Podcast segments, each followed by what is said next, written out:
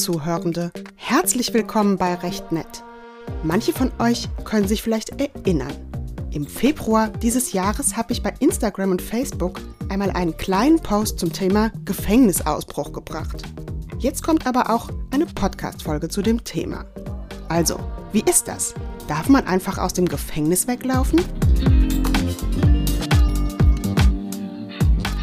Es gibt so einige berühmte Gefängnisausbrüche. Manche wurden sogar verfilmt oder gaben SchriftstellerInnen eine gute Idee für Romane. So gibt es beispielsweise die berühmte Flucht am 11. Juni 1962 von Frank Morris und den Brüdern John und Clarence Anglin aus dem berüchtigten Hochsicherheitsgefängnis Alcatraz. Eigentlich waren sie zu viert. Der vierte Mann verspätete sich aber und blieb zurück. Alcatraz ist eine kleine Felsinsel, die ungefähr zwei Kilometer vor dem Festland entfernt in der Bucht von San Francisco in Kalifornien liegt. Von 1934 bis 1963 wurde sie zur Gefängnisinsel. Die Gefangenen haben mit angespitztem Besteck den durch die Meeresluft schon etwas spröden Mörtel der Belüftungsschächte ihrer Zellen freigekratzt und konnten so nach draußen auf das Dach des Zellenblocks gelangen. Ihr Kratzen hat aber immerhin ganze zwei Jahre gedauert. Sie sind dann mit einem aus Mänteln und Klebstoff gebastelten Schlauchboot Richtung Küste und hatten einen Vorsprung von über neun Stunden, bevor ihre Flucht endlich bemerkt wurde. Warum wurde sie so spät entdeckt?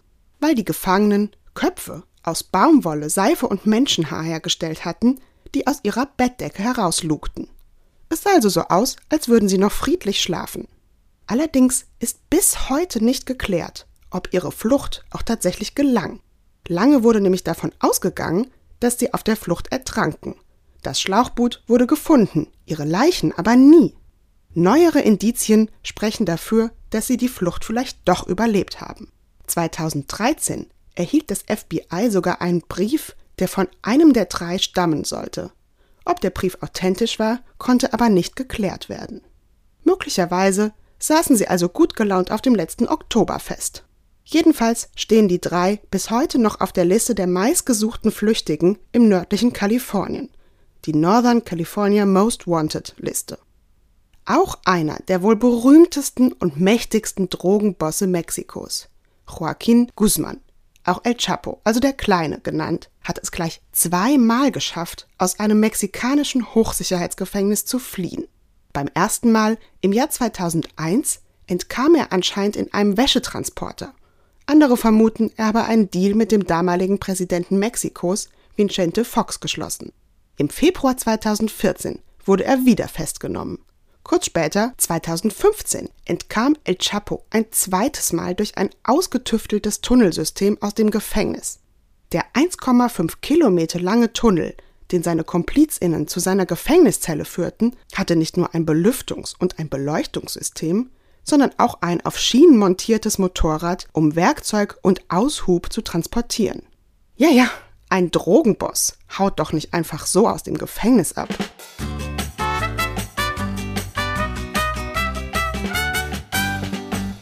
Auch in Deutschland versucht es immer mal wieder jemand. Erst im Februar dieses Jahres beispielsweise ist ein Mann, der wegen eines Tötungsdelikts in Untersuchungshaft saß, aus der Justizvollzugsanstalt Stadelheim in München getürmt, versteckt in einem Lieferwagen. Sein Vorhaben war allerdings nicht gerade erfolgreich. Knapp zwei Stunden später wurde er wieder geschnappt. Es gibt wohl kaum jemanden, den diese Geschichten so völlig kalt lassen oder überhaupt nicht interessieren. Aber warum eigentlich faszinieren uns solche spektakulären und sogar unspektakulären Gefängnisausbrüche? Ist es die heimliche Freude, dass der oder die Einzelne den mächtigen Staat austrickst? Ist es eine diffuse Angst, dass wir vielleicht irgendwo einem Flüchtigen oder einer Flüchtigen begegnen könnten? Oder fasziniert uns die Macht der Freiheitsliebe, die einen solch aufwendigen und riskanten Ausbruch aus dem Gefängnis ermöglicht? Schon der Lyriker Rainer Maria Rilke beschreibt in seinem Gedicht Der Panther die Qual der Gefangenschaft, eben eines Panthers in einem Käfig im Jardin des Plantes in Paris. Sein Blick ist vom Vorübergehen der Stäbe so müd geworden, dass er nichts mehr hält.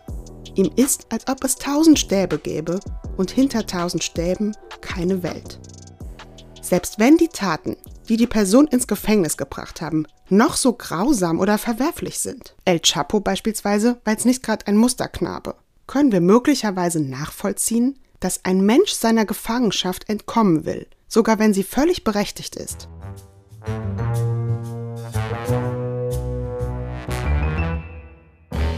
Genau aus diesem Grund ist in Deutschland die Gefangenen-Selbstbefreiung straflos. Flüchtet eine Person aus dem Gefängnis und wird sie dann wieder festgenommen, die Flucht misslingt also, bekommt sie dafür keine neue Strafe nach dem Strafgesetzbuch. In Paragraph 120 des Strafgesetzbuchs heißt es nämlich, wer einen Gefangenen befreit, ihn zum Entweichen verleitet oder dabei fördert, wird mit Freiheitsstrafe bis zu drei Jahren oder mit Geldstrafe bestraft. Und das heißt, nur FluchthelferInnen bekommen eine Strafe nach dem Strafgesetzbuch, der oder die Gefangene selbst aber nicht. Die TunnelgräberInnen von Joachim Guzman wären also in Deutschland nach 120 des Strafgesetzbuches bestraft worden, El Chapo selbst nicht. Und warum ist das so? Weil es nach dem deutschen Gesetzgeber ein in der allgemeinen Rechtsüberzeugung verwurzelter Grundsatz sei, dass ein dem natürlichen Freiheitsdrang des Menschen entspringendes Verhalten nicht unter Strafandrohung gestellt werden solle. Das ist doch mal ein schöner Satz. Diese Straflosigkeit der Gefangenen-Selbstbefreiung hat in Deutschland sogar schon eine gewisse Tradition. Im römischen Recht war es zwar noch strafbar, aus dem Gefängnis zu fliehen. Die Constitutio Criminalis Carolina, also die peinliche Gerichts- oder peinliche Halsgerichtsordnung Kaiser Karls V. von 1532, die heute als erstes allgemeines deutsches Strafgesetzbuch gilt, sieht diese Strafbarkeit allerdings schon nicht mehr vor. Der Gefängnisausbruch wurde höchstens noch teilweise unter Rückgriff auf das römische Recht bestraft. Später sah auch das jeweilige Landesrecht der einzelnen deutschen Staaten keine Strafbarkeit vor. Nach der deutschen Einigung, also der Schaffung eines deutschen Nationalstaats 1871 und der damit einhergehenden Rechtsvereinheitlichung wurde die Straflosigkeit der Gefangenen Selbstbefreiung auch in das Reichsgesetzbuch übernommen. Später war nur in der DDR die Gefangenen-Selbstbefreiung ausdrücklich mit einer Strafe bedroht. Durch das Einführungsgesetz zum Strafgesetzbuch der Bundesrepublik vom 2. März 1974 wurden die Vorschriften des Strafgesetzbuches zur Gefangenen-Selbstbefreiung neu geregelt.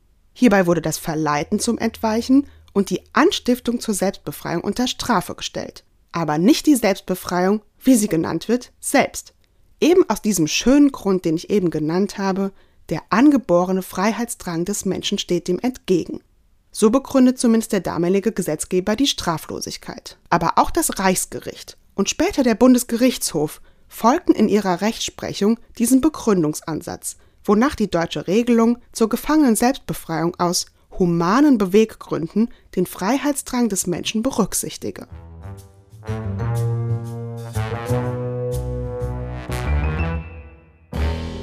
Damit die Gefangenen-Selbstbefreiung auch tatsächlich keine neue Strafe nach dem Strafgesetzbuch nach sich zieht, müssen bestimmte Voraussetzungen gegeben sein. Vor allem muss die Flucht des oder der Gefangenen gewaltlos verlaufen. Wenn bei der Gefangenen-Selbstbefreiung andere Straftaten nach dem Strafgesetzbuch begangen werden, zum Beispiel Körperverletzungen, Sachbeschädigungen oder sogar Tötungen, dann macht sich die Person nach diesen Straftaten strafbar und kann also eine neue Strafe nach dem Strafgesetzbuch bekommen. Übrigens, auch das Mitnehmen von Anstaltskleidung bei der Flucht ist strafbar. Also ist es wohl besser, nackt wegzulaufen.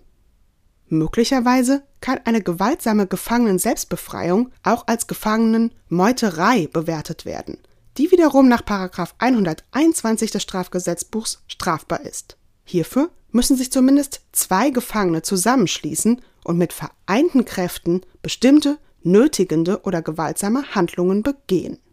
Und außerdem selbst wenn zwar keine neue Strafe nach dem Strafgesetzbuch für die Gefangenen-Selbstbefreiung vorgesehen ist, kann sie sich trotzdem nachteilig für die Gefangenen auswirken, nämlich auf etwaige Vollzugslockerungen. Vollzugslockerungen sind zum Beispiel die sogenannte Ausführung oder der sogenannte Ausgang. Der oder die Gefangene darf die Justizvollzugsanstalt für eine bestimmte Tageszeit mit oder ohne Aufsicht verlassen. Diese Lockerungen werden von der Leitung der Justizvollzugsanstalt laut 11 des Strafvollzugsgesetzes aber nur angeordnet, wenn Nicht zu befürchten ist, dass der Gefangene sich dem Vollzug der Freiheitsstrafe entziehen oder die Lockerungen des Vollzugs zu Straftaten missbrauchen werde. Ist ein oder eine Gefangene schon einmal aus der Anstalt abgehauen, so ist ein Missbrauch zu befürchten. Und die Anstaltsleitung wird wohl kaum bestimmten Lockerungen des Vollzugs zustimmen.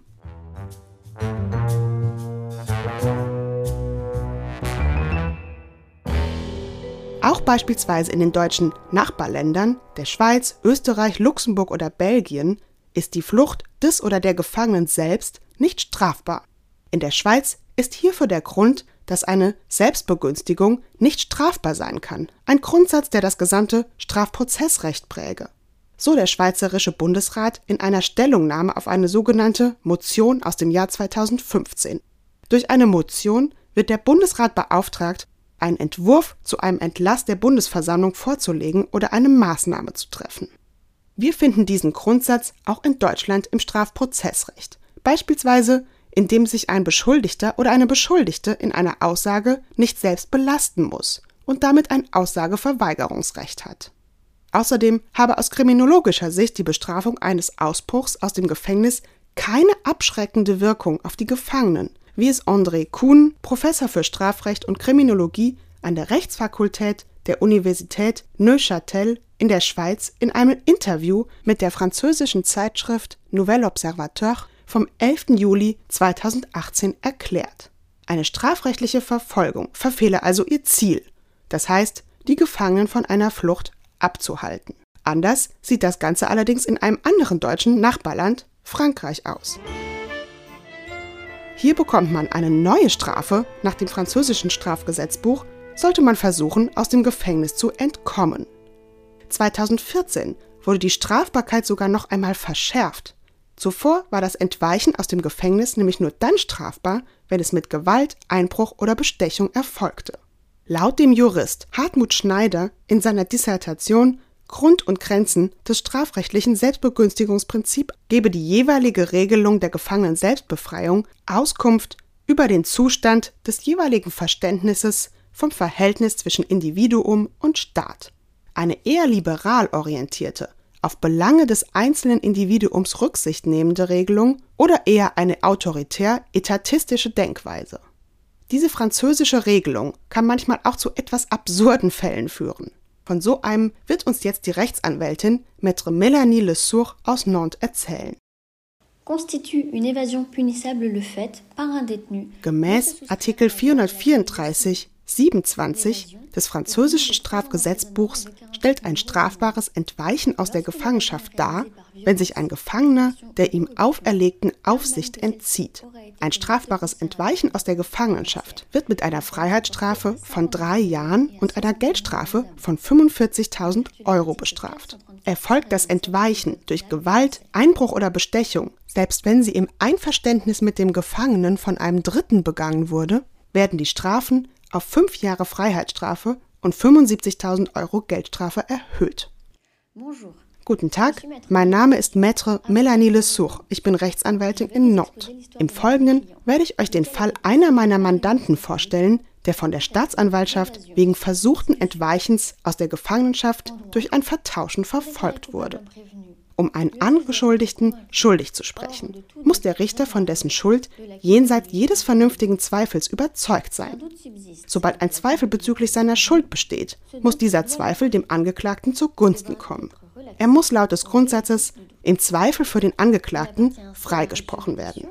Das Gericht muss sich also die Frage stellen, ob die begangene Handlung, von der angenommen wird, dass sie eine Straftat darstellt, auch mit der erforderlichen Gesinnung begangen wurde die von dem jeweiligen Gesetzestext vorausgesetzt wird, der zur rechtlichen Verfolgung herangezogen wurde.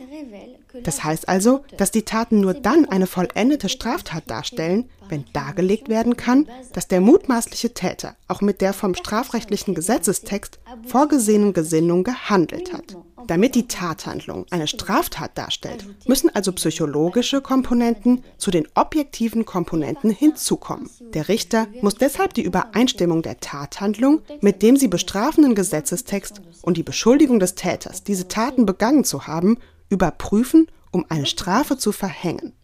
Im vorliegenden Fall habe ich zweimal auf Freispruch plädiert, da ich der Ansicht war, dass die vorgeworfene Tat nicht vollendet war. Einmal vor dem erstinstanzlichen Gericht und anschließend vor dem Berufungsgericht, weil die Staatsanwaltschaft gegen das erstinstanzliche Urteil Berufung eingelegt hat.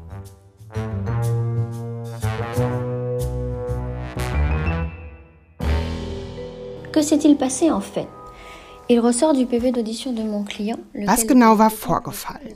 Das Protokoll meines Mandanten, der von der Polizei wegen Entweichens aus der Gefangenschaft verhört wurde und der bereits wegen einer anderen Straftat in der Justizvollzugsanstalt inhaftiert war, ergab Folgendes.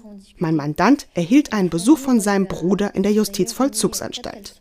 Die Brüder haben miteinander gesprochen und der freie, also nicht inhaftierte Bruder hat ihm auf seine Bitte hin vier Unterhosen übergeben. Diese Übergabe der Unterhosen verstieß gegen die interne Geschäftsordnung der Justizvollzugsanstalt. Das hat hier aber nichts mit dem Tatvorwurf zu tun, das heißt das versuchte Entweichen meines Mandanten aus der Justizvollzugsanstalt. Im Moment des Aufbruchs, also als sich die Brüder nach ihrem Treffen trennen wollten, fordert der Justizvollzugsbeamte den freien Bruder auf, sich in einen bestimmten Flur zu begeben. Allerdings stellt sich heraus, dass dieser Flur derjenige ist, der für die Gefangenen vorgesehen ist und eben nicht für die Besucher.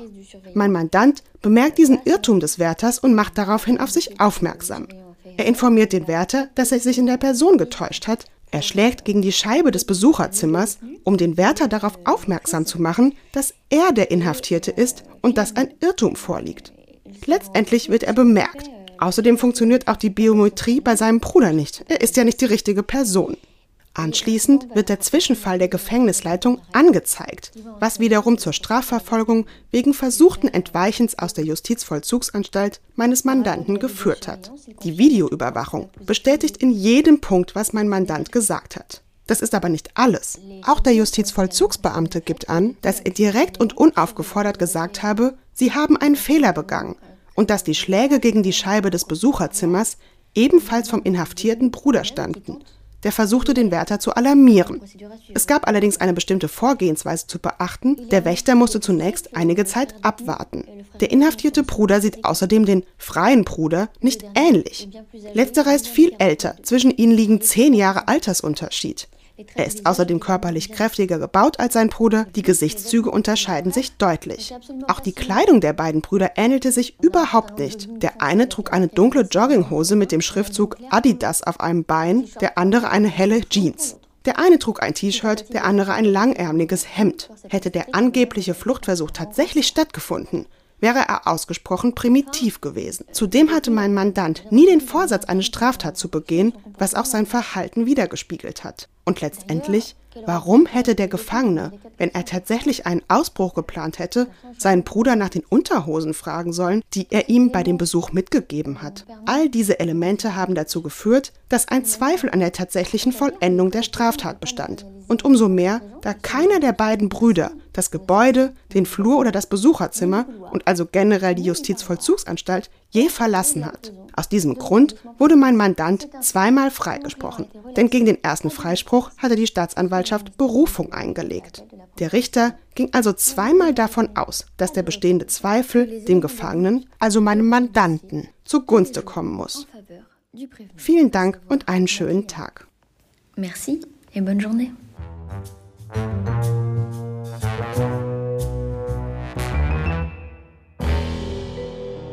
Bei dem Fall, von dem uns Maître Melanie Le Sourd berichtet hat, ging es also nicht um einen gloriosen, actionreichen Gefängnisausbruch, sondern um eine etwas komische Verwechslung.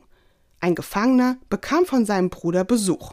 Der Wärter vertauschte die beiden Brüder und der eigentlich freie Bruder wurde versehentlich in den Flur gelotst, der für die Gefangenen vorgesehen war und sozusagen in die Unfreiheit der Justizvollzugsanstalt führte. Der Gefangene selbst wurde wegen Fluchtversuchs beschuldigt, da er durch die Verwechslung kurzzeitig zum vermeintlichen Besucher, also zum freien Mann wurde, auch wenn es die Staatsanwaltschaft zweimal versucht hat. Ein Vorsatz zum strafbaren Entweichen aus der Justizvollzugsanstalt nach dem französischen Strafgesetzbuch konnte ihm nicht nachgewiesen werden.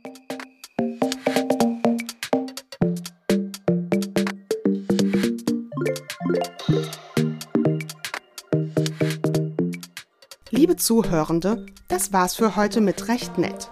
Auch wenn ich das Thema schon einmal kurz bei Facebook oder Instagram aufgenommen habe, wollte ich noch einmal eine Folge dazu machen. Vielleicht, weil mir die Begründung der Straflosigkeit der Gefangenen Selbstbefreiung, wie sie so schön juristisch heißt, so gut gefällt. Der nicht zu stoppende Freiheitsdrang des Menschen in Deutschland wird das Entweichen aus der Haft an sich deshalb nicht strafrechtlich verfolgt.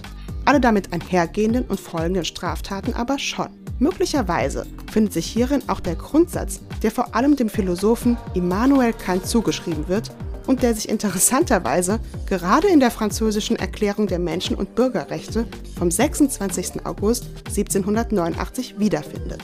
In deren Artikel 4 heißt es, die Freiheit besteht darin, alles tun zu können, was einem anderen nicht schadet. Und einfach nur aus dem Gefängnis zu türmen und anschließend auf dem Oktoberfest ein Bierchen zu trinken, das schadet doch niemandem. Oder doch? Warum bestrafen wir eigentlich? Was ist der Sinn von Strafe? Nur der Schutz anderer? Tja, das ist ein eigenes Thema. Und gerade denke ich mir, das könnten wir doch das nächste Mal bei Recht nett besprechen. Für dieses Mal aber danke ich der Rechtsanwältin Maître Melanie Lesour für das Interview und euch sage ich Danke fürs Zuhören und bis zur nächsten Folge.